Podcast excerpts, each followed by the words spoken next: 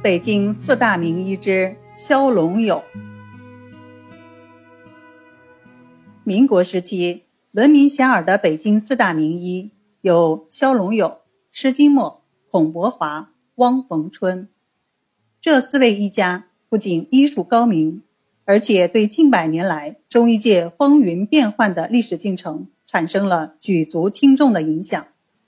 他们的人生道路，恰是一部。中医百年兴衰史的缩影。我们以出生的年代为序，先来了解一下被誉为京城四大名医之首的萧龙友。萧龙友生活于1870到1960年，本名方俊，字龙友，号西元、西翁。解放后改西翁为不西翁，是我国著名的中医学家。临床家、教育家、文史学家，中国科学院学部委员。一八七零年，萧龙友出生于四川雅安学署。他自幼天资聪慧，家教极严。四岁开始就经常背诵或练习书法到深夜。青年时求学于成都尊经书院，考试屡列前茅。那时候，由于母亲常年有病。他就发奋读医书，并经常到药店向人请教医药常识。时间长了，他对中草药的了解便多了起来。这一时期，萧龙友的古文水平不断提高，中医理论知识不断丰富，为他以后自学中医打下了坚实的基础。一八九二年，川中疫痢流行，成都一地每天有多人死亡。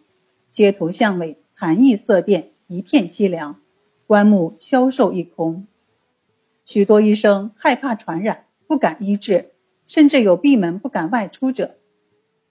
正在尊经书院求学的萧龙友，年仅二十二岁，置个人生死于度外，挺身而出，与当地的一名医生相约，主动行医，用中草药进行救治，使很多病人转危为安。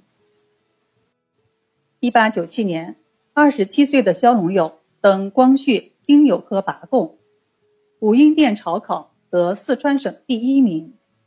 这里我们要解释一下，清朝的贡生有六种，包括岁贡、恩贡、拔贡、优贡、副贡、立贡，而拔贡是六种贡生里素质最高、最受朝野重视的，当时号称六贡之首。雍正时每六年选拔一次，乾隆七年改为每十二年选拔一次。所以前人说“举人无数，拔贡有数”，是说拔贡的人数异常稀少。由此可见，萧龙友是何等的优秀。萧龙友以拔贡生考取南学教习，教习期满后，以知县赴山东候补，历任嘉祥。淄川、济阳等地知县，加知府衔，在任职地，萧龙友励精图治，卓有成效。辛亥革命后，萧龙友于1914年由山东都督府奉调入京，任财政部机要秘书、农商部参事、国务院参事等职。萧龙友进入仕途后，虽在官场，却从未间断研究医学。他的视野很开阔，不仅研究中国的医学经典，而且还浏览了当时翻译过来的很多西医著作。公务之余，经常给人看病，颇有疗效。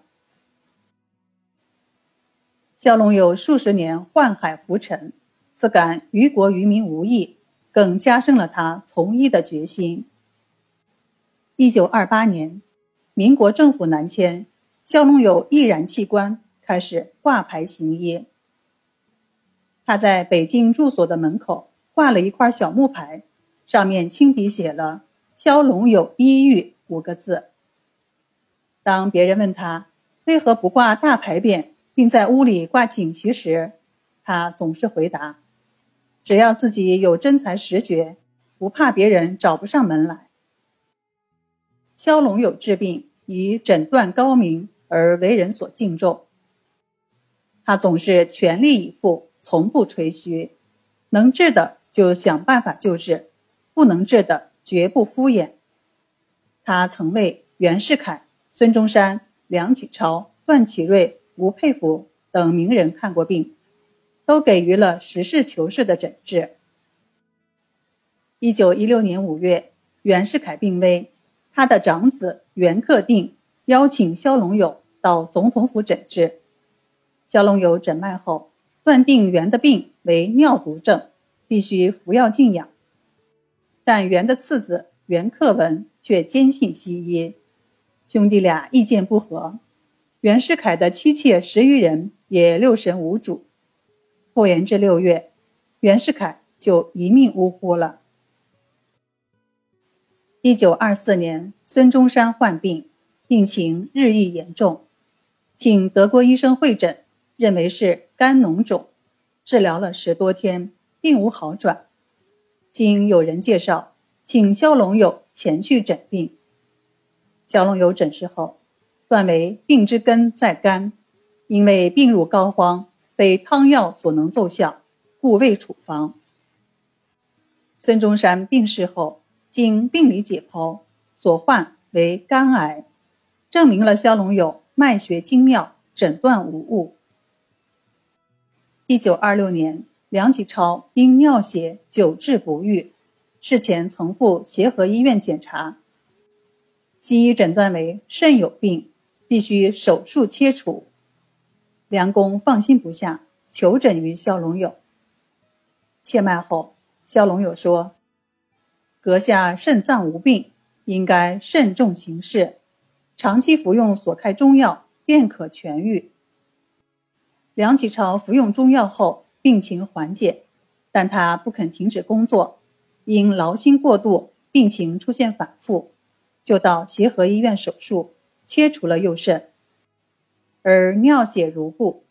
后经病理解剖，梁启超的右肾并无病变，属于医疗事故。肖龙友重视辨证论治，主张四诊合参，治愈了不少疑难病症，从而医名大振，被誉为北京四大名医之冠。此后，历届中医考试，肖龙友都被聘为考试委员。一九二九年，南京国民政府卫生部第一届中央卫生委员会通过了于云秀提出的“废除旧医，以扫除医事卫生之障碍”案。肖龙友万分气愤，为培养后学、振兴中医。一九三零年六月，他与孔伯华、施金墨等人。创办了北平国医学院。虽然阻力重重，如教育部不予立案，卫生署不予承认，重阳之辈加以讥笑，舆论方面不予支持等等，但他们依然披荆斩棘，倾囊维持，延续了十五年之久，培养了许多的中医人才。